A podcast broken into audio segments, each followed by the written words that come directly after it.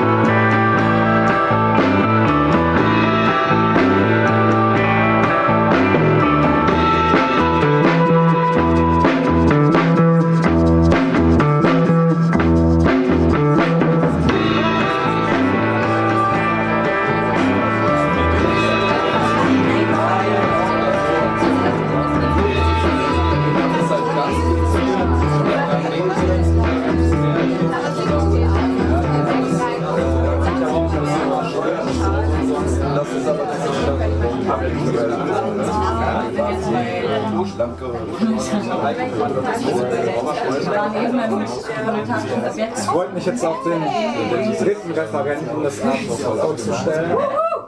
Und zwar wird jetzt äh, von Ulikzon sprechen.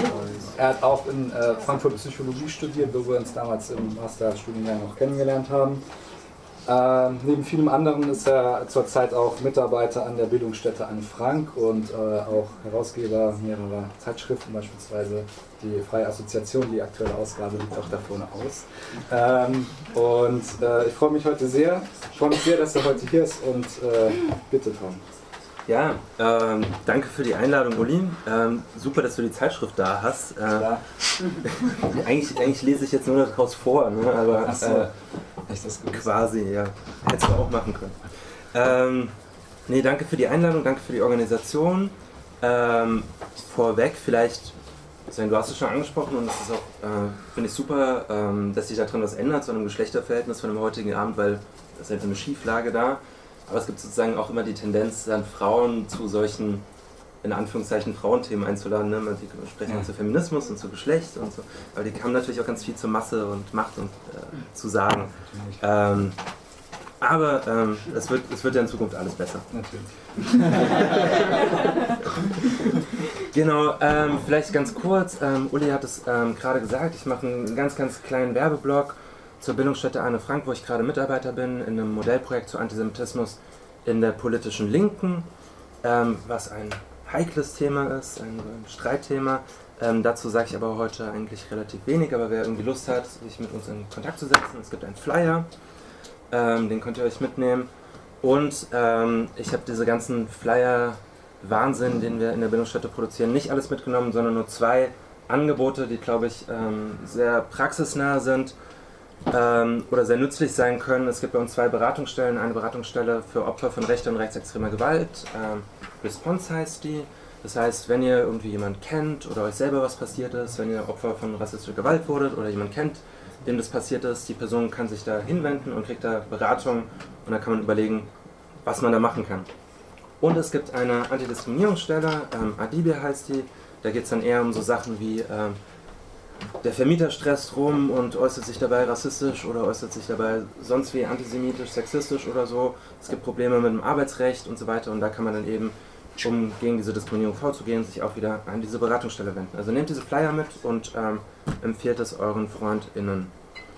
Ähm, genau zu dem Vortrag ähm, heute, ich finde eigentlich schließt es so ganz gut an, an das, was ähm, ja, nee, nicht Jan, sondern Andreas, ne? Andreas gerade eben gemacht hat, äh, mit den äh, salafistischen äh, Strömungen und den Propagandavideos. Was Andreas ja gemacht hat, war eine Tiefenhermeneutik, äh, eine tiefenhermeneutische Kulturanalyse mit diesen Videos zu machen, sich das anzuschauen, ähm, wie wirkt es auf die Rezipientin und das dann eben in seiner Masterarbeit ähm, runterzuschreiben.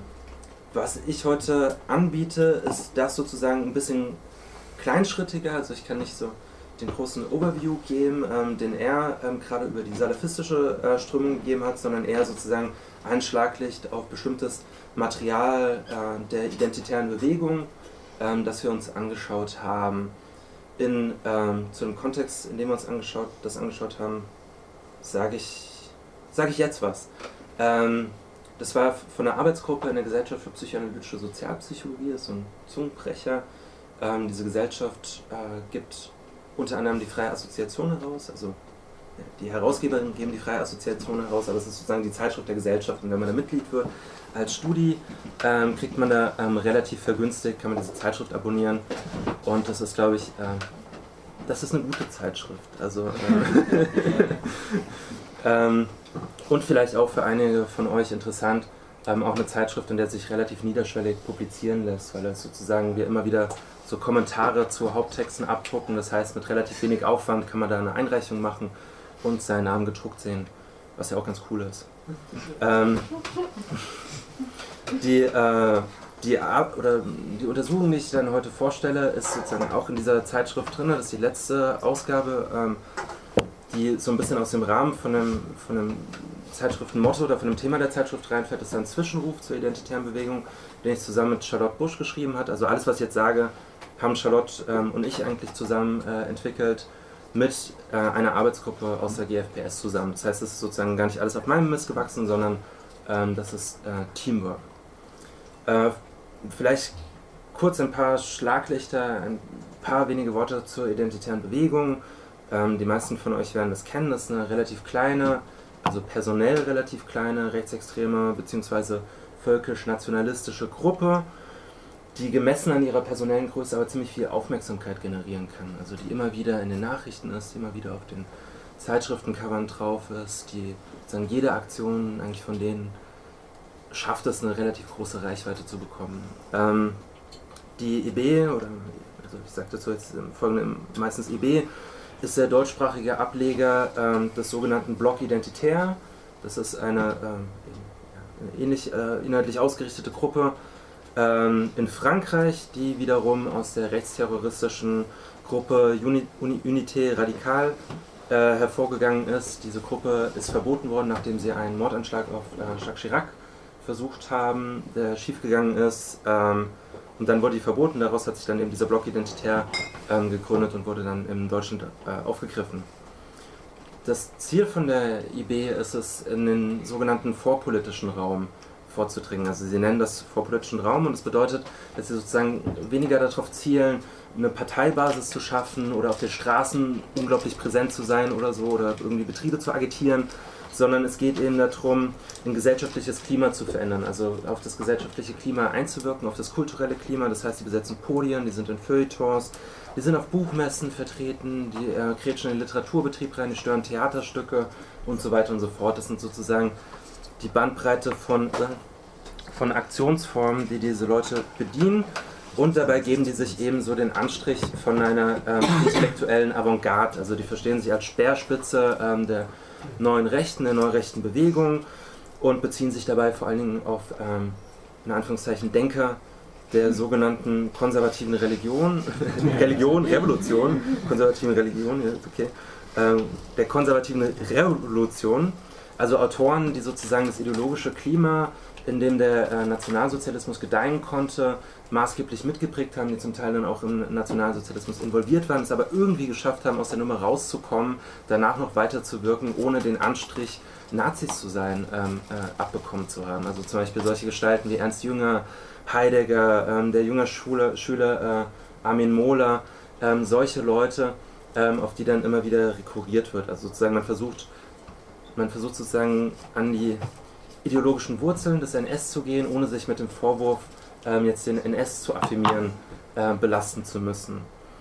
Ähm, die Strategie, also ja, die Strategie der identitären Bewegung lehnt sich dabei, und das ist ähm, ja, tatsächlich irgendwie ein relativ neueres Phänomen, die lehnt sich dabei an eigentlich linke Strategien an.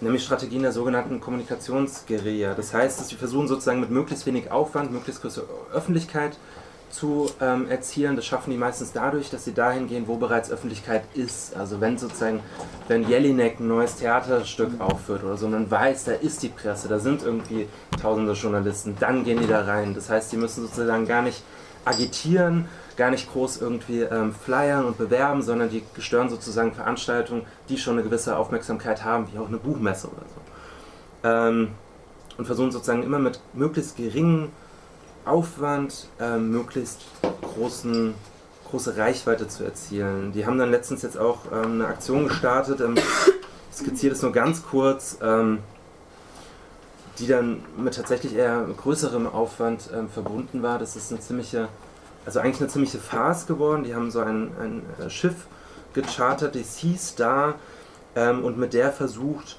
äh, sozusagen Geflüchtete ähm, äh, an, der, an der Überfahrt ähm, äh, übers Mittelmeer zu hindern mit diesem, mit diesem Schiff. Ähm, also sozusagen so wie eine kleine private rechtsextreme Küstenwache irgendwie zu etablieren. Und das war eigentlich eine ziemliche Farce. Ähm, die sind dann irgendwann ähm, in Zypern ähm, mussten, die dann, mussten die dann anhalten und da wurde dem Kapitän Dokumentenfälschung vorgeworfen. Der einige der äh, Besatzungsleute, die aus Sri Lanka kamen, haben dann in Zypern die Gelegenheit genutzt, da Asyl zu beantragen.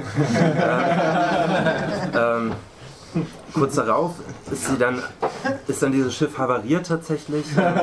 kurz vor Libyen, da haben sie einen Hilfegesuch ähm, geschickt.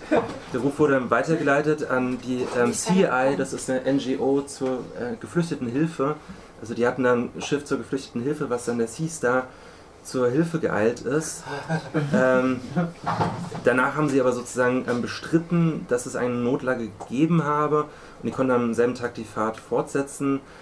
Ähm, der Zielhafen Malta hat dann die Aufnahme des Schiffs verweigert und kurz darauf wurde eben bekannt, dass die Identitären in Malta dann das Schiff verlassen hatten und dabei das ganze Proviant und den, das Geld mitgenommen haben, sodass die übrige Besatzung des Schiffs dann vom katalonischen Roten Kreuz versorgt werden musste. Also es ist so eine, so eine eigentlich so eine Odyssee, die, sie, ähm, die sie hingelegt haben. Ähm, das war so die, die letzte wirklich große Aktion, ähm, die die versucht haben. Ähm, die in einer totalen Farce geendet ist, wie eigentlich alles, was sie tun. Ähm, aber das ändert ähm, sozusagen gar nicht, sondern diese Farce ist eigentlich schon mitkalkuliert. Also das gehört sozusagen auch zu, der, zu ihrer Strategie, sich auch zu blamieren, ähm, so peinliche Aktionen zu liefern, wie das Brandenburger Tor zu besetzen. Es wird dann irgendwie nach 10 Minuten wieder geräumt, aber hey, wir haben es besetzt. Ähm, sondern es geht wirklich nur darum, was für Aufmerksamkeit wird damit äh, generiert. Und bei der Seastar war das eben massiv, ähm, gab es da massive Aufmerksamkeit. Die Leute haben sich darüber wahnsinnig amüsiert. Es ist ja auch irgendwie lustig, aber ähm, gleichzeitig ist ihr Ziel auch ein Stück weit erreicht worden. Ja. Ähm, und so arbeiten die jedenfalls. Jetzt stellt sich die Frage, wenn die sich eigentlich fortwährend blamieren und das alles so ein bisschen komisch ist, die sich so einen geläuterten Anstrich geben, nicht mehr rechtsextrem zu sein, aber das irgendwie auch ähm, eine ziemlich brüchige Fassade ist, wenn diese ostentative Selbstmodernisierung der neuen Rechten sozusagen eigentlich immer scheitert, diese Performance immer wieder brüchig wird, warum wirkt die dann trotzdem attraktiv? Also warum zieht das Leute trotzdem in, in ihren Bann? Warum, warum wirkt das affektiv? Ähm, auf die Rezipientin ihrer Propaganda. Und das ist eigentlich eine ähnliche Frage, wie wir uns vorhin gestellt haben mit dem Salafismus. Warum, wenn es so irgendwie so albern ist und so seltsam, warum zieht es trotzdem Leute? Ja? Also warum wollen die dann irgendwie äh, zum, zur Schneeball, zum Schneeball-Dschihad äh, fahren oder sich in die Luft springen oder so? Warum zieht das ähm, bei diesen Leuten? Und das ist sozusagen eine Frage, ähm, die man sich erstmal beantworten muss und die wir versucht haben zu beantworten oder ein Stück weit zu beantworten, indem wir eben Propagandamaterial uns jetzt auch genau wie äh, Andreas Propagandamaterial von der identitären Bewegung reingezogen haben und eben danach gefragt haben, was ist hier das affektive Angebot, das unterbreitet wird.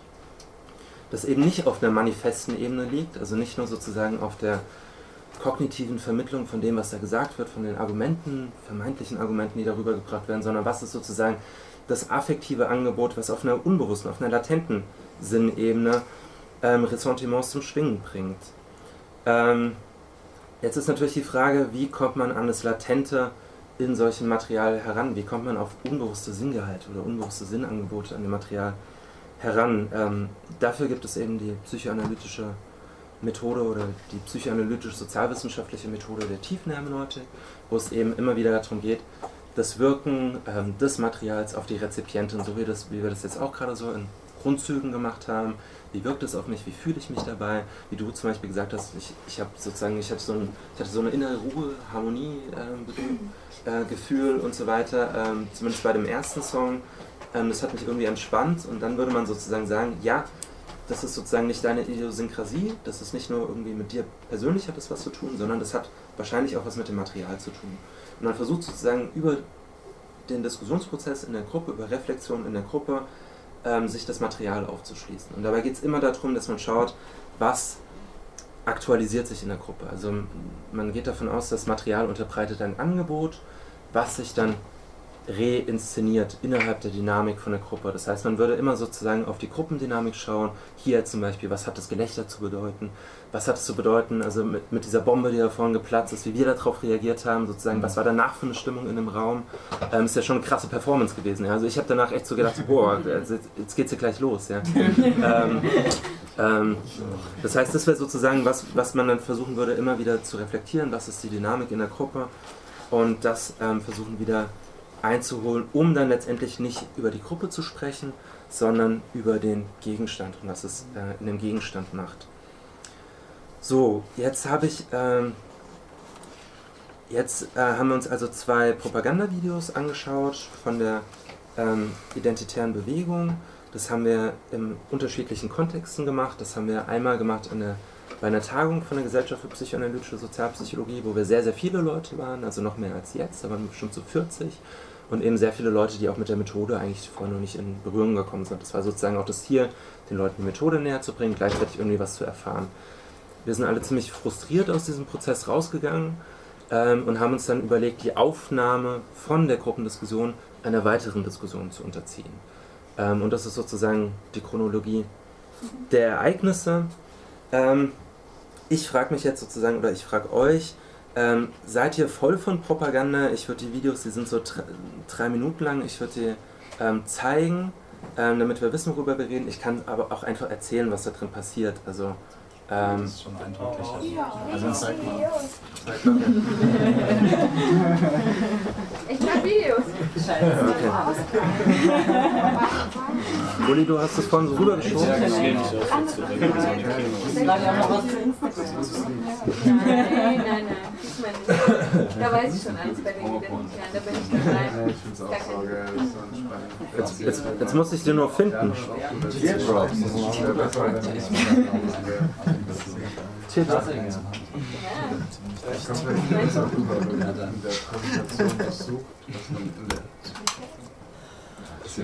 Also, das ist das erste Video, was wir uns reingezogen haben.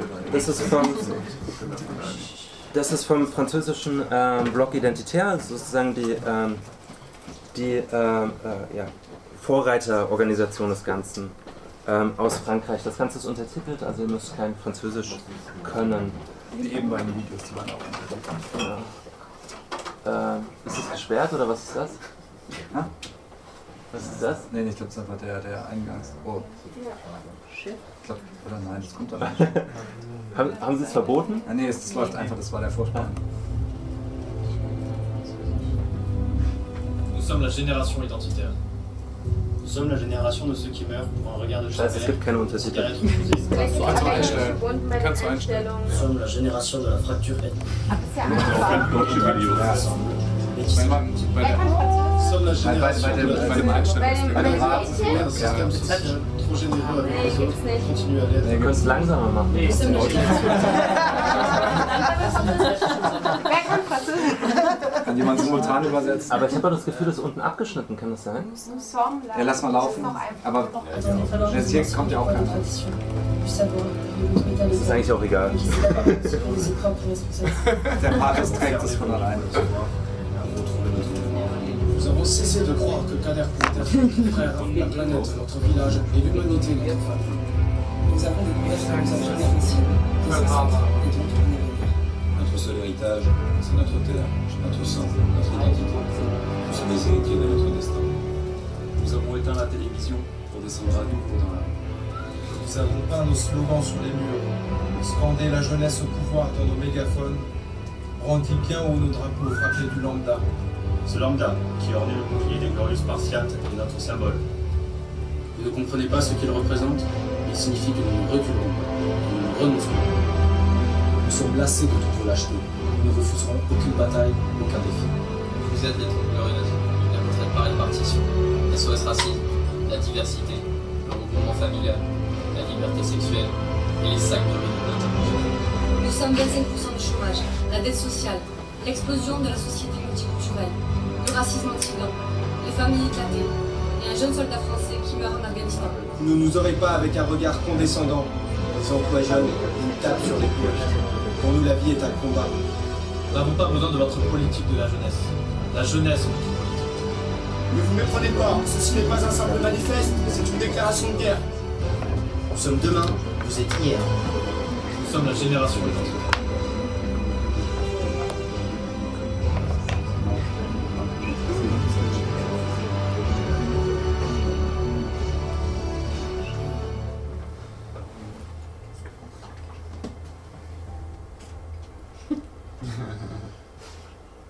Ce soir, le Parti Socialiste et le Parti Communiste demandent la disparition. Okay, der, der gehört nicht mehr dazu. Ähm, Domian. Genau, also vielleicht so ähm, ähm, für die, die kein Französisch sprechen, ähm, ihr könnt es euch denken, so ein bisschen, also es geht sozusagen darum, also es werden so aktuelle vermeintliche ähm, gesellschaftliche Entwicklung skizziert, es gibt Rassismus gegen Weiße, es sozusagen, man wird ähm, zusammengeschlagen, abgestochen, wenn man jemandem keine Zigarette gibt, irgendwie auf der Straße. Ähm, sie sagen dann, es ist, keine, es ist kein Manifest, es ist eine Deklaration de guerre, es ist eine Kriegserklärung, ähm, was sie hier machen und eben auch ganz bezeichnend, äh, la jeunesse et notre politique, also ähm, sagen, wir wollen keine Politik für die Jugend, Jugend ist unsere Politik. Ähm, und genau, habe ich irgendwas, genau, sie erzählen auch viel über diese Lambda, über dieses ähm, Symbol, was da immer, da immer gibt. Das haben die Spartaner auf ihren Schildern gehabt, ähm, als sie gegen die persischen Horden ähm, gekämpft haben und dass sie sozusagen, dass sie das übernehmen. Ähm, und so weiter. Also ihr könnt euch denken, was, was da inhaltlich ähm, pass passiert. Ähm, es ist eben eine Kriegserklärung. genau.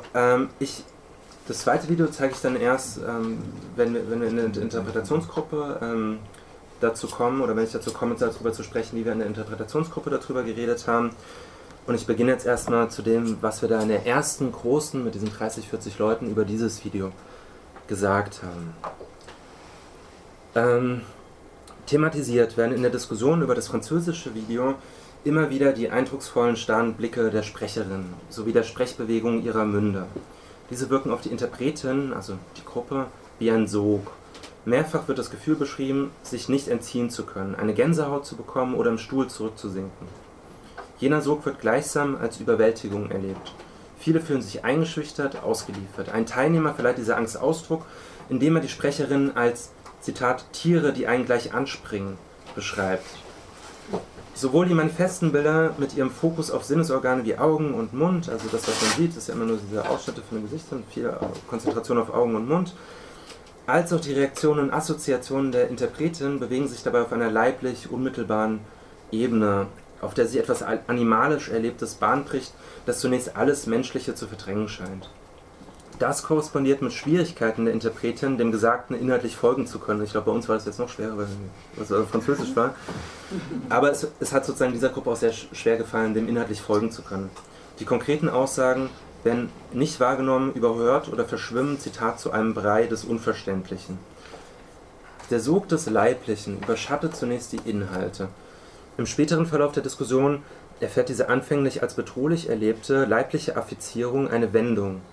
Zwar werden die Sprecherinnen in dem Video noch immer als zu nah erlebt, als rücken sie mir auf die Pelle, Zitat, aber unter zunehmender Einbeziehung des Gesagten, zunächst, äh, zunächst untermalt mit vehementen Distanzierungen vom reaktionären Zitat Inhalt, schlägt die Konnotation der, in, äh, äh, schlägt die Konnotation der um, empfundenen Nähe um. Im Erlebnis des Zunahen scheint zunehmend die zögerliche Frage auf, Zitat, wie nah bin ich denen eigentlich wirklich? Zitat Ende. Die erst als von außen kommt beschriebene Nähe, aufgezwungen von der aggressiven animalischen Sprecherin, wird zur Möglichkeit einer inneren Verbundenheit, einer reziproken Nähe. Diese Wendung kulminiert schließlich in wiederholten Eingeständnissen der Identifikation. Die Aufbruchstimmung wäre ja mitreißend. Ja, eine Kriegserklärung bräuchte es wirklich einmal. Und dass das System gescheitert ist, darüber ist sich die Gruppe auch einig. Endlich sagt es mal einer. Zitat. Die Gruppe genießt sichtlich die Entlastung über die geteilte Identifikation. Also die haben sich alle überschlagen, sozusagen. Ja, ich verstehe das sozusagen, also dass sie wütend sind und so. Ich bin auch wütend und sozusagen, ich kann das irgendwie mitfühlen, auch wenn ich es inhaltlich nicht teile.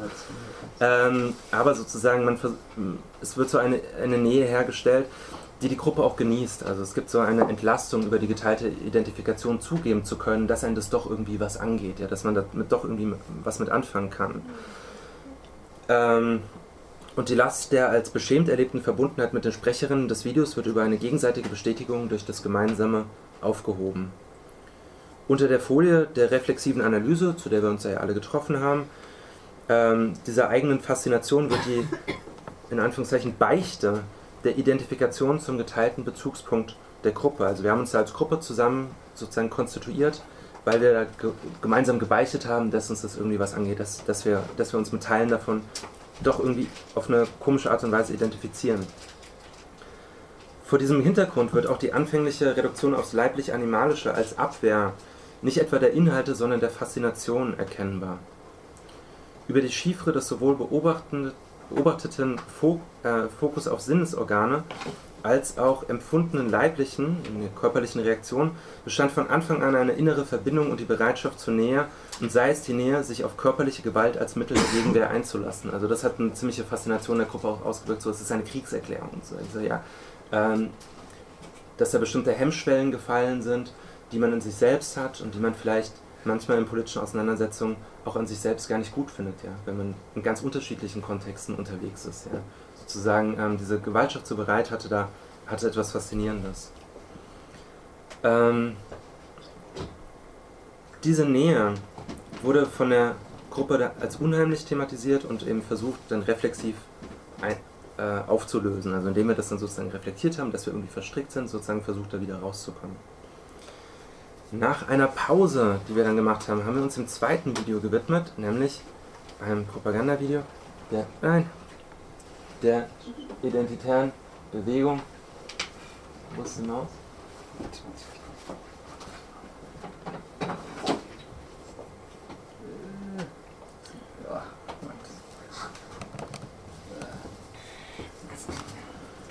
Identitäre Bewegung Bayern. Gut. Kann man das verstehen? Das ist auf Deutsch.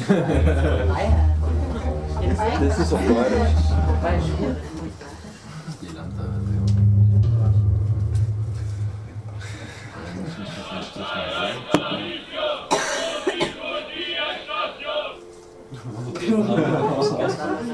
Wir tragen keinen Stein anstelle des Herzens, aber auch keinen Stein anstelle des Gehirns.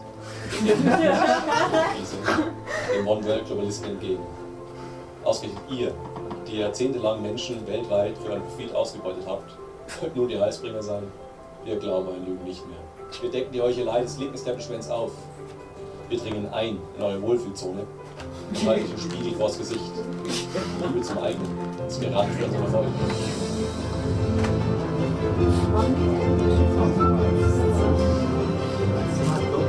Zimmer,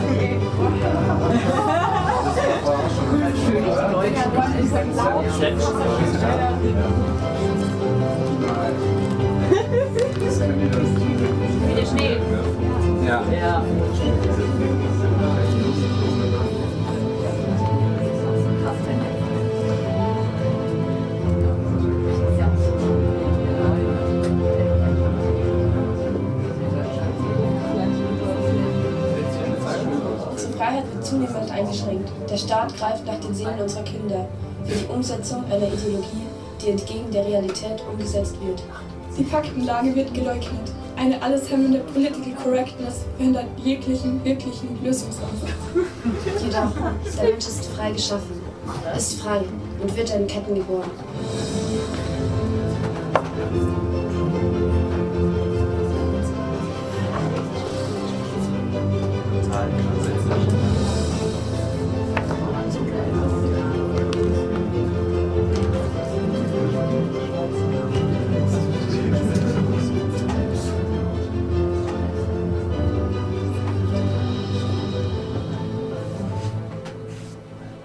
Deutschen liegt sie begraben unter dem Schutt einer schnöden Plastikeinheitswelt.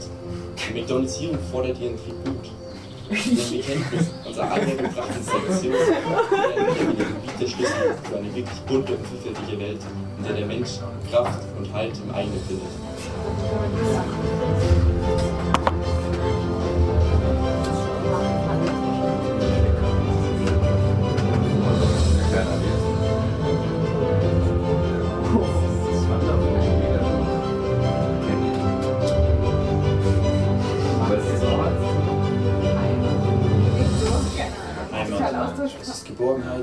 Berge und eine unbeschwerte Kindheit. Derzeit müssen viele Menschen ihre Heimat verlassen, aufgrund von Krieg und Gewalt. Noch mehr Menschen jedoch verlassen ihre Heimat aufgrund von falschen Versprechungen und falschen Erwartungen. Die Globalisierer arbeiten für ihren Profit an einer Entmenschlichung der Welt. Wir lassen aber nicht von unserer Heimat. Heimatrecht ist Menschenrecht.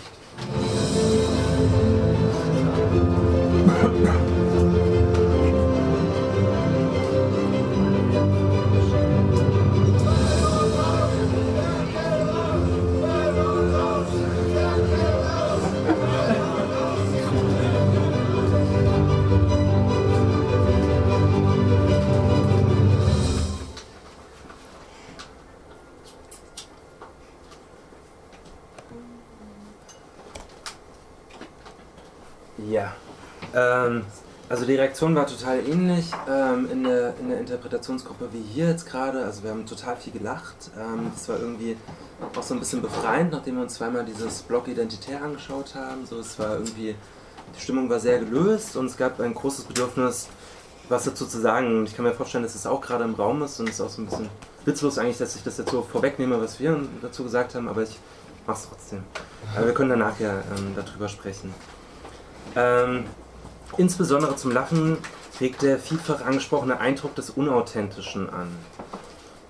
Äh, die Sprecherinnen scheinen brüchig, nicht gefestigt, wie Roboter. Begleitet wird dieser Eindruck von Assoziationen zu Rousseau'schen Klischees wie Wandervogelbewegung, Pfadfinderromantik oder BDM-Zeltlagern, also Bund Deutscher Mädchen-Zeltlagern. Zitat aus der Gruppe: Gleich fangen sie an, Ziegen zu melken. äh, spekuliert ein Teilnehmer. Hier scheint bereits auch, was später dann als unmöglich verworfen wird. Das romantische Ideal, was sie auch sozusagen benennen, einer unbeschwerten Kindheit. Er sagt dazu, zur Heimat gehört eine unbeschwerte Kindheit. Zunehmend dringt Unbehagen in die Verlachung der Schauspielerin der perfekten Landidylle, also Unbehagen in der Interpretationsgruppe. Sehen die Augen von diesen Leuten nicht irgendwie verheult aus? Schwingt in diesem Blick nicht Angst mit? Liegt in diesen Segelohren und dem Zitat deformierten Gesicht nicht der Ausdruck einer verrohten Dorfgemeinschaft verborgen?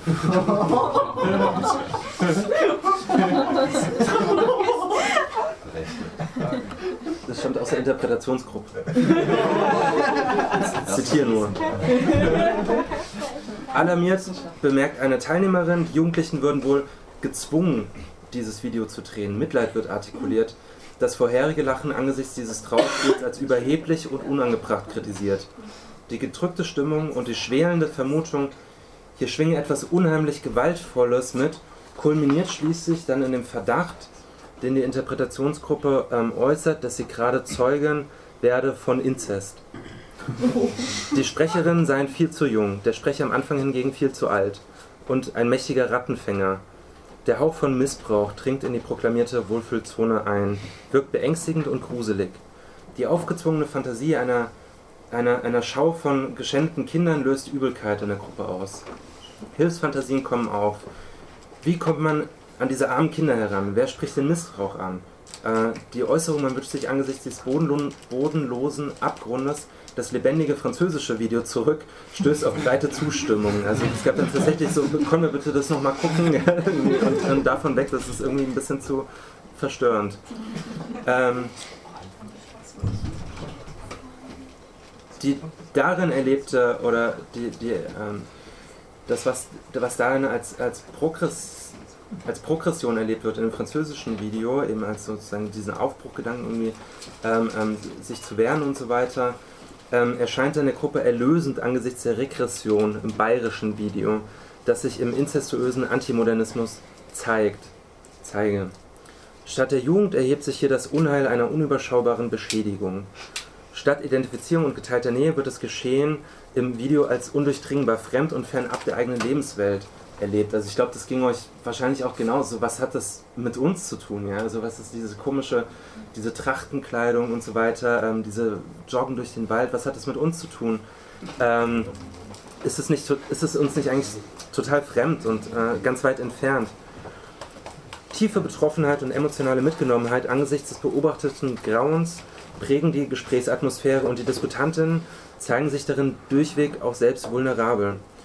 Die verzweifelten Eingeständnisse von Bestürzung werden allerdings immer wieder unterbrochen durch, jetzt in dieser Interpretationsgruppe ein, in Anführungszeichen, also äh, Zitat, störendes Paar, das etwa über die Positionierung des Logos am Schluss dann nachdenkt, wie sieht dieses Logo da aus, wie kommt es da so rein, oder eben darüber nachdenkt, was im Allgemeinen die politischen Ziele der Identitären seien, was also sozusagen, was ich da am Anfang gemacht habe, so ja, also sieht man ja, deren, deren Programmatik ist, wenn wir sozusagen oder die Rest der Gruppe so total affiziert war, waren eben zwei Leute in dieser Gruppe so erlebt als ein Paar, ähm, ein, eine Frau und ein Mann, die irgendwie diesen Prozess ähm, stört, ähm, die sozusagen da immer wieder reinkrätscht und ähm, was dann von dem Rest der Gruppe immer wieder mit ähm, ziemlich genervten Kommentaren, Augenrollen und so weiter quittiert wurde. Also wir haben die sozusagen, der Rest der Gruppe hat die sozusagen auch ein bisschen ähm, isoliert.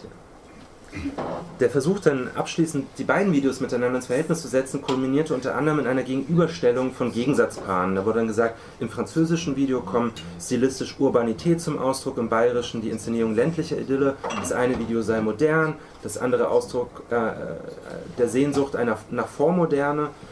Und als einziges Gemeinsames der beiden Videos wurde ein empfundenes Unheimliches identifiziert, was da irgendwie mitschwingt, das jedoch dann auch wieder aufgeteilt wurde ähm, auf die Ursache einerseits von, von, von Macht oder dem, ähm, der, ähm, dem Versuch, Macht zu erlangen, äh, in einem Video der, des Block Identitär, also eine aufrührerische Gruppe zu sein, gegen Ohnmacht, ähm, was dann bei den, äh, in der Interpretation mit dem bayerischen Video assoziiert wurde. Ähm, das heißt sozusagen, wir haben immer geguckt, wie stehen diese beiden Videos in einem Gegensatz zueinander? Was ist sozusagen, was für Gegensatzpaare lassen sich da bilden? Unterbrochen oder konterkariert wurden diese Bemühungen, das halt so zusammenzudenken, indem wir jetzt in Gegensätzen denken, ähm, wurde diese Bemühungen einer vergleichenden Deutung, ähm, so erlebten es zumindest dann einige Mitglieder der Gruppe, vor allem von diesen zwei Teilnehmerinnen, die sich bereits während der ersten Hälfte der Interpretationssitzung scheinbar der identifizierenden Teilhabe am Material enthalten haben, also die sozusagen nicht, nicht mitmachen wollten, die sozusagen nicht sagen wollten, dass sie irgendwie identifiziert sind oder dass sie dazugehören, sondern immer wieder sozusagen auf die pro politische Programmatik verwiesen haben und so weiter. Ihre Äußerungen fielen durch ähm, ungebrochene Distanz zum Material auf, also die Distanz haben die sich aufrechterhalten, die sich in rationalisierenden und psychologisierenden Deutungen von der beiden dann verdichtet hat. Sie führen populär und also populärwissenschaftliche und wissenschaftliche Begründungsmuster für die Darstellung im Video an und stören damit die eigentlich lustvoll geteilte Nähe zum Material. Dieses Hineingrätschen wird von der Gruppe immer wieder genervt kommentiert. Es sei nicht, Zitat, im Sinne der Methode so zu rationalisieren. Die Deutungen von den beiden wären banal. Die beiden würden sich nicht auf den Gegenstand einlassen. Also die würden sich sozusagen nicht, nicht der Methode gerecht werden, sich von dem Material affizieren zu lassen.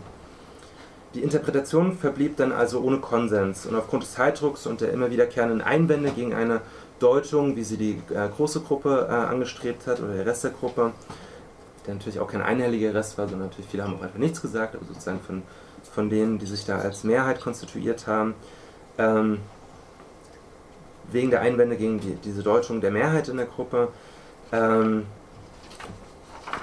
äh, hat sich dann letztendlich ja, war dann die Zeit zu Ende und die Gruppe hat sich aufgelöst, ohne zu einem abschließenden Ergebnis gelangt zu sein, was in einigen Teilnehmerinnen das Gefühl von Frustration zurückließ. Also so, was haben wir jetzt eigentlich gelernt? So, wir haben versucht, das zusammenzubringen, das hat nicht geklappt, weil die haben uns die Interpretation kaputt gemacht, ja. Die beiden da mit ihrem Zeug. Nach ein paar Monaten Abstand haben wir dann beschlossen, diese aufgezeichnete Gruppendiskussion, diese erste Gruppendiskussion, durch eine weitere zu triangulieren. Also dann eine Gruppendiskussion über die Gruppendiskussion zu machen. Das ist auch so ein Problem von Tiefenhermeneutik, weil es geht potenziell endlos weiter. Ähm, dabei haben wir es dann aber belassen. Ähm, und Teil dieser zweiten Gruppe waren dann Teilnehmerinnen, die sowohl bei der ersten dabei waren, wie auch neue Personen. Das, das in Anführungszeichen störende Paar war allerdings nicht darunter. Es wurden Aufnahmen der ersten Interpretationssitzung angehört und die Diskussion rekapituliert. Dabei kam die Rede eben schnell auf das Paar. Es wurden Fantasien geäußert, welche den beiden eine sexuelle Verbindung nachsagten. Man habe die beiden gemeinsam den Raum verlassen sehen und sei sich relativ sicher gewesen, dass sie ein Liebespaar sind. In der Diskussion hätten sie sich gegenseitig immer ergänzt und die jeweils andere Position gestützt, sodass diese Position oder diese Argumentation immer nicht als idiosynkratisch verworfen werden konnte. Man konnte nicht sagen, ja, das ist jetzt nur diese eine Person, sondern da kam immer noch von der nächsten danach, sodass man sagt, okay, das ist, äh, das sind schon, das ist sozusagen ähm, nichts, nichts Vereinzeltes, sondern was tatsächlich einen Konsens ähm, zerbrechen kann. Die scheinbar unzerstörbare Diade sei zudem durch eine erstaunliche Ähnlichkeit der Sprache zum französischen Video aufgefallen. Klar, betont und entschlossen sei das Paar bemüht gewesen, autoritär seine Deutungshoheit über das Material gegen die eher gefühlsduselige und damit verletzliche Gruppe durchzusetzen. Das störende Paar wird zum Sinnbild eines das Lustprinzip bezwingenden Elternpaares, das äh, eben dann auch in, der, in, dieser zweiten Diskussion erstmal in die Nähe der Identitären aus dem ersten Video gerückt wird. Ja, also die treten, so, die treten so autoritär auf wie die Identitären aus dem ersten Video und sagen, sind so apodiktisch und man, kann, man kommt gar nicht an die ran. Die Gruppe imaginiert sich in dieser trotzigen Ausschlussbewegung selbst als die gleichsam guten Kinder, die gegen die bösen Nazi-Eltern ähm, sich behaupten müssen, trotzig. Ein Teil des Ärgers, welcher den Abschluss der ersten Interpretation bestimmt hatte, begann sich zu reinszenieren. Also kam, kam einfach wieder auf. Allerdings eben jetzt unter anderem Vorzeichen. Das war jetzt irgendwie lustiger und über die fehlgeschlagene Sitzung ähm, und eben ähm, das Paar, was dann so ganz lustvoll entwertet wurde, ähm, mit, mit, allerlei Adjektiven versehen, ähm, was sie alles so störend gemacht hat, wurde sich sozusagen äh, amüsiert. Also das war dann irgendwie so eine gelockertere Atmosphäre, wo es, äh, ähm, wo das alles irgendwie witziger war diese Entwertung ähm, nicht nur dieses Paares, sondern auch der ersten Gruppensitzung erlaubt es dann den Teilnehmerinnen, sich endlich mal, ähm, der zweiten Gruppe, sich endlich mal in kritische Distanz zu sich selbst zu setzen und danach zu fragen, welche Funktion eigentlich ihre Konstruktion des störenden Paares für die Gruppe hat. Also was, warum braucht es überhaupt diese Fantasie? Die beiden sind ja zusammen, die haben ein sexuelles Verhältnis und so weiter und die stören uns die ganze Zeit. Wozu braucht es diese, diese Konstruktion von einem Paar? Also warum haben wir, warum haben wir die gemacht? Ja, wir sprechen hier über nicht darüber, ob die wirklich ein Paar waren oder ob die das wirklich ähm, so gemacht haben, sondern was bedeutet unsere Wahrnehmung äh, affektiv, was bedeutet unsere Wahrnehmung emotional, warum haben wir das gemacht? Es wurde dann mit ähm, Beyonds ähm, Konzept der Paarbildung in gruppenanalytischen Situationen argumentiert, man habe sich angesichts einer führerlosen Gruppe ein Elternpaar imaginiert, welches, das ist jetzt Beyond, in der Lage sei, den Messias zu gebären also das ist sozusagen so das äh, psychoanalytische Vokabular von Bion, das in der Gruppe, dass sich häufig sozusagen die Fantasie bildet, dass es ein Paar in dieser Gruppe gibt, die dann den Messias gewähren, was letztendlich heißt, die Gruppe aus der eigenen Unsicherheit zu führen. Also dieses, auf dieses Paar werden Hoffnungen gesetzt, die Gruppe, ähm, de, ähm, sozusagen die ganzen Ambivalenzen, Widersprüche, die in der Gruppe sind, dass sie weggehen durch das, was dieses Paar zustande bringen kann. Jedoch ist dieses, diese messianische Hoffnung auf ein Paar, das außerhalb der Gruppe steht, bei Bion relativ konfliktfrei. Die Gruppe wartet eben auf einen utopischen Zustand, der nicht eintreten darf und hält währenddessen die libidinöse Bindung untereinander aufrecht. Also er hilft sozusagen dieses Paar oder die Fantasie des Paars, was es dann alles lösen wird, dabei die Gruppe zusammenzuhalten. Bei Bion. Ähm, Im Falle unserer Diskussion ist die Gruppe jedoch an dem Paar zerbrochen, was in der zweiten Diskussion als eine Reaktionsbildung gegenüber dem szenischen Angebot des untersuchten Materials gedeutet wurde. Also, dass die Gruppe daran zerbrochen ist, an diesem, an diesem Paar, werten wir als, als, ein, als dem Material irgendwie inhärent. Die feindselige Einstellung gegen das Paar, welches sich Bahn bricht, in dem projektiv aufgeladenen Erleben ihres Verhaltens als störend, stellte die eigene Interpretation des Materials in Frage, welche durch eine reflexive Einholung der Identifizierung gewonnen wurde. Vor diesem Hintergrund wurde der fantasierte Ausschluss des Paares zur Lösung nicht nur der Identifizierung mit dem Material, sondern auch zur Aufhebung der Gruppenkohäsion, die das Material szenisch nahelegte und zunächst hervorbrachte. Nochmal anders. Einhelligkeit, Homogenität, Identität wurden verhindert durch die Konstruktionsleistung von diesem Paar.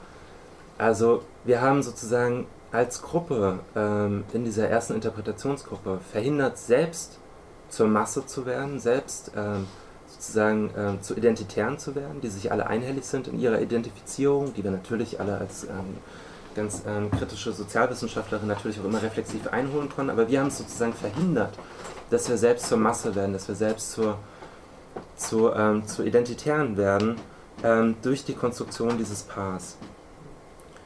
Der Bruch mit der geteilten Nähe über die Ausschlussbewegung dieser beiden folgt einem Unbehagen bezüglich der Einhelligkeit und verweist zumindest auf eine Restreflexion in der Großgruppe.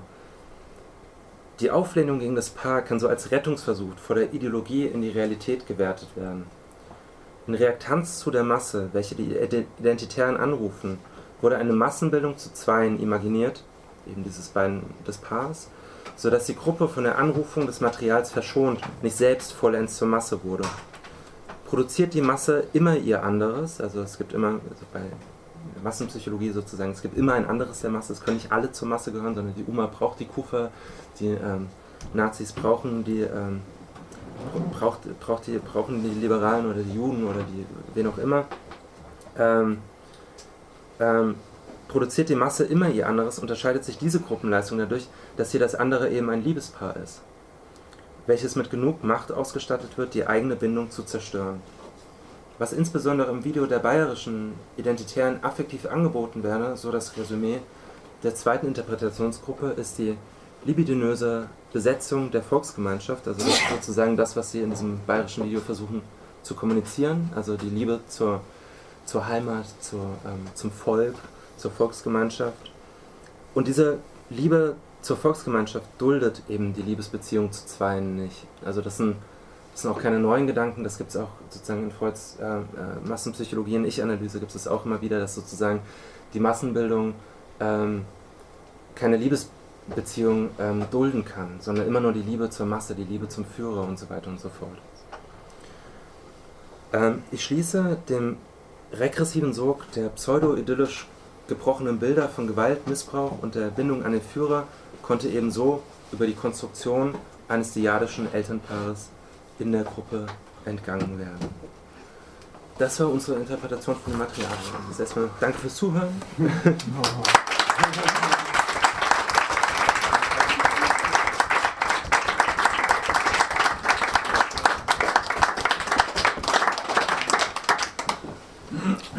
Ja. Das Ganze heißt der psychoanalytische Salon und, und ich glaube, es waren jetzt glaube ich viele psychoanalytische Begrifflichkeiten auch drin, die ich einfach auch nicht erklärt habe. Ähm, ich weiß nicht, ob es da irgendwie Klärungsbedarf gibt oder ob wir einfach, vielleicht legen wir einfach los. Ja.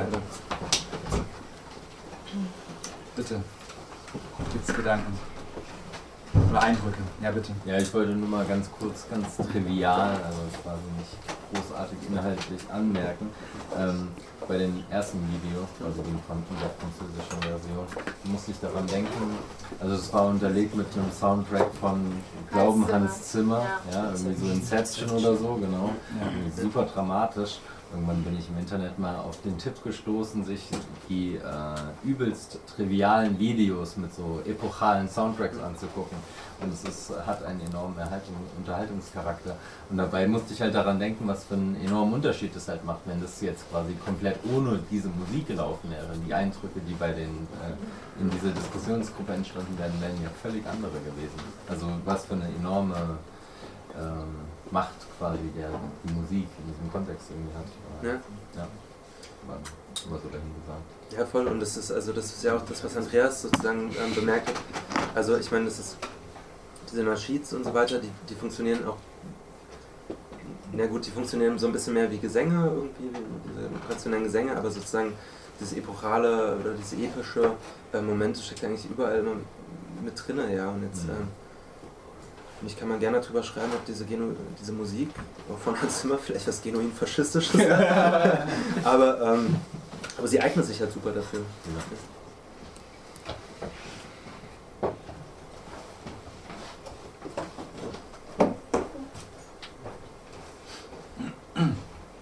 Vielleicht mal so in die Runde gefragt. Also wie ging es euch nach dem Anschauen der Videos oder halt jetzt sehr schade, dass man äh, nichts verstanden hat. Also ich, äh, ich jedenfalls nicht. Ne? Jetzt ohne Französischkenntnisse. War jetzt nur die Hälfte. Also ich habe mir die Gesichter angeguckt. Also bezüglich gerade des ersten Videos ist das, das was mir jetzt äh, auffällig ist, ist, dass die ganze Inszenierung, die, die Sprechweise, die Kameraführung, dass man alles in Schwarz-Weiß gemacht hat, dass, äh, dass das diesen Versuch der, ähm, der Identität, wie auch immer, also dass, dass die verschiedenen Personen da wie als, wie als eben eine, äh, ein Kollektiv ohne, äh, ohne Unterschiede dargestellt wird was äh, bei genauer Betrachtung der einzelnen Interpreten äh, völlig klar ist, dass das eigentlich, naja, eigentlich, wenn die jetzt als echte Menschen in einer Gruppe nebenher stehen würden, nicht, äh, nicht dieselbe Person ist. Aber trotzdem diese, dieses Gefühl von, okay, das ist jetzt unisono das, was da ausgelöst wird. Und dass das eben im ersten Video wesentlich ähm, ja wesentlich effektiver rübergebracht Mhm. worden ist als im zweiten Video, ähm, wo es doch unterschiedliche Interpretationen der einzelnen Akteure gibt. Wo der eine als zu alt, der andere als zu jung und ähm, obwohl, der, obwohl inhaltlich von, aus, aus, verschiedenen, äh, aus verschiedenen Mündern der gleiche Inhalt präsentiert wird, ist da dieses Gefühl von Ein Einigkeit im ersten Video wesentlich stärker in, äh, als im zweiten. Vervollständigen zum Teil auch ihre Argumente, also sozusagen, Mhm. dass dann immer zweites sozusagen das Argument irgendwie vervollständigt, was der erste angerissen hat. Mhm. Das ist ja auch wieder was. Ja. Diese Pavillon. Ja. Ja, ich habe es äh, inhaltlich auch überhaupt nicht verstanden, aber rein äußerlich fand ich also äh, die, gerade durch den starken Fokus auf die Gesichter, die sahen sich äh, untereinander schon sehr unterschiedlich. Also man hatte hier so ein Gesicht mit Sommersprossen, da war der Piercing und so, man hatte hier vielleicht so einen arabischen Touch, keine Ahnung, ob das jetzt politisch korrekt ist oder ob ich das so sagen kann, was auch immer. Aber äh, da hatte ich halt irgendwie viel mehr so ein Gefühl von Diversität, mit dem sich irgendwie so ein jeder quasi identifizieren kann. Wohingegen in dem zweiten Video halt so ganz klar blaue Augen, blonde Haare, also super krass, also so ein richtig krasses Klischee, Mhm. äh, wo es äh, den meisten wahrscheinlich eher schwerfällt, sich rein äußerlich mit den Leuten da zu identifizieren, hat Mhm. äh, das erste Video mehr Angebote gemacht, fand ich. Ja. Mir ist auch dieses Progressive und Regressive so stark aufgefallen, dass bei dem zweiten Video sich irgendwie auf dieses Ländliche so zurückbesinnt wird. Oder ich habe direkt daran gedacht, dass man sich vielleicht so was Nationalsozialistisches zurücksehen, quasi so zurück zu früher irgendwie. Und bei dem ersten Video wird irgendwie mit so einer modernen, ist so minimalistisch irgendwie oder man will nicht zu den anderen Propagandavideos gehören, die mit Flutwellen arbeiten, sondern es ist so ganz klar und schwarz-weiß und man hat irgendwie so eine Aussage, die natürlich auch problematisch ist, aber so man versucht so, ja, so wegzukommen und ich musste auch öfter lachen bei dem zweiten Video irgendwie, weil das so, So was Hans Lustiges. Ja, so, so, so ich weiß nicht, die waren super jung irgendwie und so Dorf und ich mag, ich mag kein Dorf. Also da konnte ich mich mit der Ästhetik der, des ersten Videos mehr identifizieren als mit dem zweiten Video. Was jetzt? Die Texte wirkten auch super auswendig gelernt einfach im zweiten Video. Die waren so lange, komplexe Sätze mit Fremdwörtern und gut, McDonaldisierung hat jetzt wieder schon mal gehört, aber es wirkte einfach völlig aufgesetzt und nicht wie das, was die sich so abends, wenn sie da irgendwo irgendwas auf ihrem Feld rumsitzen, sich da an den Kopf werfen würden. Niemals. Deswegen hat man das. Und das eine junge Mädel, mit, die hatten übrigens alle zwei Zöpfchen, sehr schön. Ähm, unsere Kinder. Die hat noch nicht mal vielleicht kleine Schwestern, die ist wahrscheinlich die jüngste in ihrer Familie und hat überhaupt, also das war alles nicht, nicht echt, währenddessen die anderen, die Aussage von dem anderen ja, ich habe so teilweise verstanden, keine Ahnung, es war so allgemein auf die Gesellschaft irgendwie und der französische Soldat stirbt in Afghanistan, wie dramatisch. Und das war so ja, falsch. Ja. Ja, genau, und das hat ja auch genau diese In- oder diese Fantasien, irgendwie, dass der Inzest vorhanden ist, irgendwie so geweckt, dass es irgendwie, dass sie das auswendig gelernt haben, dass es ihnen so ähm, eingetrichtert wurde und dass sie, ähm, ja genau, das mit diesem unsere Kinder, das hat auch so also viel Irritationen ausgelöst, ja, also die sind ja selber Kinder einfach. Und am Anfang, und am Anfang sieht man dann halt aber diese erwachsenen Männer, ne, die irgendwie das Ganze anleiten.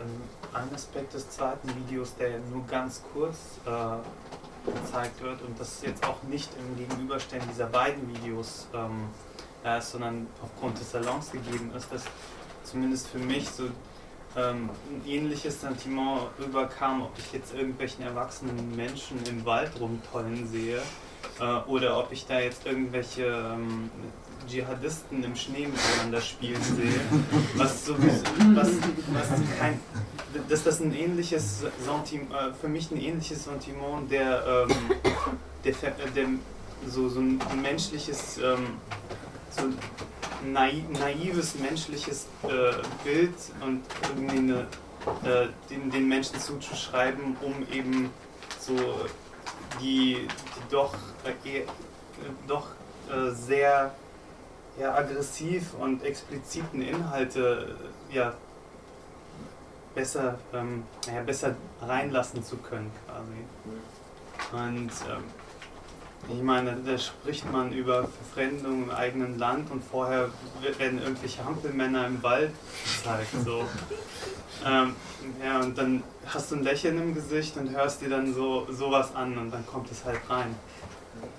Das ist halt diese stark manipulative, ähm, dieser stark manipulative Aspekt ist halt ähm, in beiden Videos ähnlich und deutlich erlebbar.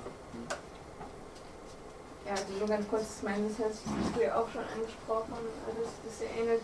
Aber auch die Rhetorik halt, also un manifeste, une déclaration de guerre oder sowas haben ja gesagt. Also kein Manifest, sondern eine Kriegsbestätigung. Die rufen ja genauso auf zu einem, zu einem Art Krieg. Natürlich ist es auch sozusagen deren Dschihad, der nur verbal und durch politische Aktion geführt wird, aber halt natürlich auch Gewalt beinhaltet. Und genauso ist halt beim IS vielleicht noch mal krasser und überspitzer und viel offener dass mit Gewalt einfach gehandelt wird. Und ich finde, eigentlich war die Frage vorhin sehr, sehr gut, dass man das schon auf so eine gewisse Art und vergleichen kann. Also jetzt noch vor allen Dingen von der Rhetorik, aber auch von den verschiedenen Taktiken. Äh, fand ich noch ein sehr guter äh, Beitrag. Es gibt super viele Parallelen zum affektiven Angebot, was, was da Ja. gemacht wird, ja. Sozusagen so Heimatgefühle zu haben, irgendwie wo dazuzugehören.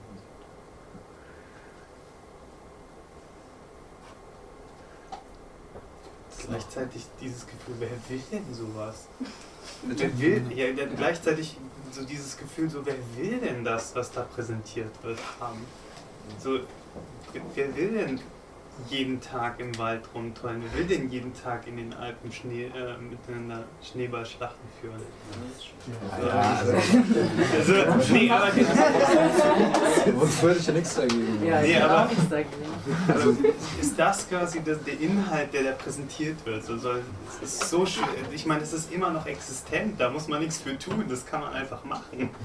Ja, ich fand so das krasseste Distinktionsmerkmal zwischen den beiden Videos war, dass im zweiten Video halt viel mehr mit dieser Heimatsromantik, mit diesem, ja, ja, mit dieser völkischen Romantik eigentlich gespielt wurde. Das wurde im ersten Video schön kaschiert, aber gleichzeitig wurde ja auch diese krasse Querfront eigentlich präsentiert im zweiten Video, was man im ersten halt so äh, ja, ostentativ eigentlich nicht konstatieren konnte.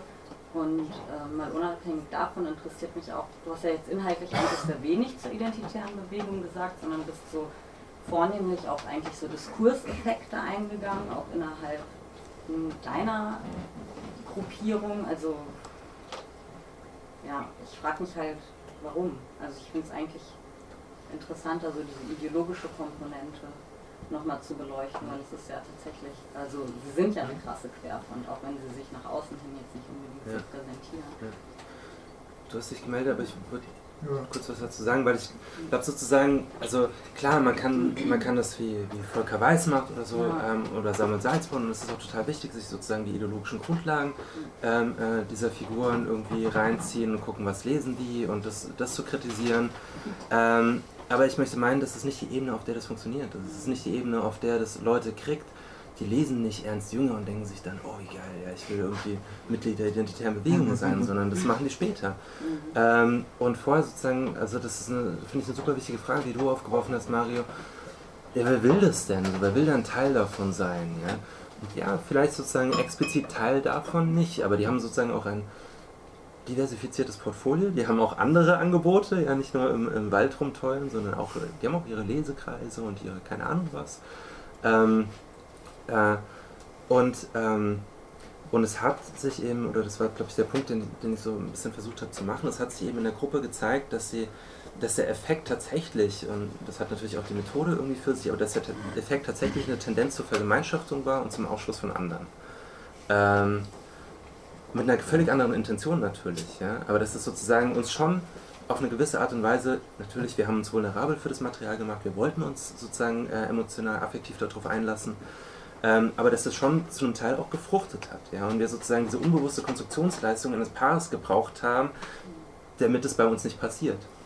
Ähm, damit wir nicht selbst irgendwie zu einer, zu einer Masse werden und sozusagen ähm, jetzt sind natürlich inhaltlich was völlig anderes. Wir werden jetzt nicht Gefahr gelaufen, irgendwie zur EB zu gehen oder so. Aber dass das natürlich schon eine gewisse Sogkraft ähm, entfaltet hat, irgendwie irgendwo dazu zu gehören. Ja. Und zur Not dann auch eben äh, um den Preis des Ausschluss von anderen. Ja, du hast dich gemacht, Entschuldigung. Ja, ja, genau daran anschließend, also eben, das ist, äh, glaube ich, was da zentral ist, das Bedürfnis oder der, Drang nach Identität und nach Einheit und äh, also mh, ja, und daran anknüpfend hegemoniale Männlichkeitsvorstellungen, glaube ich, sind da auch zentral und so eine verletzte Männlichkeit, ähm, die da eben Boxen im Wald oder, oder Schneeballschlachten äh, in Syrien so, also wo sich eben, also was bei beiden, glaube ich, zentral ist, beim, also bei, beim Dschihad oder auch bei, bei rechtsextremen Strömungen, eben dieser Drang nach Identität und der Wunsch nach, nach Einheit und Geschlossenheit und äh, ja, das, das Auslagern von Widersprüchen auch irgendwie. Also das spielt ja, glaube ich, eine zentrale Rolle und das, das spricht irgendwie auch jeden, glaube ich, oder jeden und jeder auf einer bestimmten Ebene irgendwie an oder kann ansprechen. So. Ja, dazu vielleicht auch dieser epische Moment, wo das Kreuz auch so gezeigt wurde, da vielleicht auch nochmal so eine Verbindung, äh, dass das ja auch irgendwie eingeholt wird, obwohl es ja ein anderes Symbol gibt, eben das Symbol der identitären Bewegung, aber dennoch wird quasi so eine religiöse Folie auch da nochmal einbezogen, äh, die vielleicht ähnlich so ein bisschen ist wie äh, Kreuzrittertum, das hat ähnlich ja wenig mit dem christlichen Glauben vielleicht zu tun, wie jetzt im Dschihadismus das mit dem Islam zu tun hat. Aber es wird quasi instrumentalisiert und hier quasi äh, komplett aus seinem Sinn hin- herausgenommen. Das, äh, ja. Das ist sozusagen, das ist ein total zentrales Moment, zum Beispiel von dieser Zeitschrift Sezession, die vom Institut, sogenannten Institut für Staatspolitik, ähm, rausgegeben wird, die, wo die ja publizieren und was sie mal lesen. Ähm, in der Sezession geht es ganz viel ums Christentum. Ähm, und zwar argumentieren die sozusagen praktisch auch, ja, also die Parallelen drängen sich gerade irgendwie auf, aber es ist so spät und wir haben das nacheinander uns irgendwie reingezogen. Aber die Parallelen drängen sich schon ein bisschen auf, weil die sozusagen sagen, ja, diese Kirche, die wurde sozusagen verweltlicht und das ist das Problem, sozusagen, es muss wieder so ein geistiges Prinzip ähm, werden. Und Samuel Salzborn interpretiert es dann beispielsweise an, anhand von der Sezession, ähm, dass es hier so eine Unterteilung gibt zwischen dem eigenen, dem Fremden und dem anderen. Ähm, das eigene eben als Christentum, aber eben nicht irgendein Christentum, sondern genau das, das was von der Verweltlichung gereinigt wird und sozusagen eher so ein, so ein, so ein Prinzip ist. Ähm, das Fremde, der Islam, der irgendwie anders, äh, der, der eben nicht das eigene ist, aber dazu auch dient, das eigene zu, zu konstituieren. In Abgrenzung zum Islam wird es irgendwie schärfer deutlich, wer wir sind. Und gleichzeitig gibt es aber auch genau dieses Bewunderungsverhältnis. Ja, ähm, das ist ja eigentlich schon sozusagen gut, was sie machen und das sollen die auch, äh, das, ist die Islamisten, die, die sollen auch ihren Islamismus machen, nur halt nicht hier. Ne? Also die können zurück ihre Oma haben, aber halt nicht in Deutschland so. Und dann gibt es eben noch das Prinzip des anderen. Und das ist, ähm, darüber habe ich jetzt gar nicht ähm, gesprochen, aber das ist ein total zentraler Punkt bei der, bei der ganzen Agitation von denen, ist eben das ganz andere, was nicht in die Dichotomie zwischen eigenen und Fremden passt, nämlich äh, Antisemitismus, ja. Also äh, Jüdinnen und Juden, das ist das Judentum, ist, äh, ist ja das andere, das ist das komplett andere, das zersetzende Prinzip, was sozusagen die Identität stört. Ja, ich wollte ähm, nochmal auf den, den, ideologischen Faktor da eingehen und ich glaube, das ist auch im Grunde genommen das, was du sagst, so dieses kirchliche Mann und Frau. Also es war ja auch in dem Video so, die Männer kämpfen im Wald so, das Harte so, die gehen auf die Jagd mit der Keule und die Frau wurde dann so inszeniert so als Seelsorgerin der Gemeinschaft irgendwie. Das, also und das, das, und das hat für mich auch ähm, am Anfang was gehabt, als diese Ehre ins Bild kam, ja. Ich weiß nicht, ob ihr das kennt, aber es gibt so SS-Abzeichen, wo ganz viele Ehren drauf sind. Da dachte ich am Anfang so. Das Getreide. Genau, mhm. die Getreideehre. Und dann, also es war für mich so ein Moment, wo ich gedacht hatte, so, okay, krass. Irgendwie spielt es da auch vielleicht mit rein, so diese Ideologie auch was du sagtest, dass diese NS-Zeit. Also Elias Canetti schreibt in einem Buch, was den äh, Titel äh, für den Abend abgegeben hat, schreibt er auch über äh, zum Beispiel über das Korn als Massensymbol und solche Sachen nur so kurz reingegrätscht. ja, Symbol für Erdverbundenheit, für ja. Reproduktion und so weiter. Weil der Wald ist ja auch so ein deutsches äh, also Canetti beispielsweise schreibt es, beschreibt es in dem Buch auch irgendwie, dann macht er so Nationalcharaktere, versucht irgendwie so zu bestimmen und dann sagt er beispielsweise auch, der, der Deutsche liebt den Wald oder solche Sachen, oder der, der, der Engländer ist der, der Seefahrer auf der Insel oder solche Sachen. Also das, das taucht dann eben auch dann wieder einfach auf. So. Ich würde sagen, also ja. sonst, sonst äh, ja. bis um 3 Uhr nachts ran. Ähm, Danke fürs Zuhören, fürs Diskutieren und so. Äh.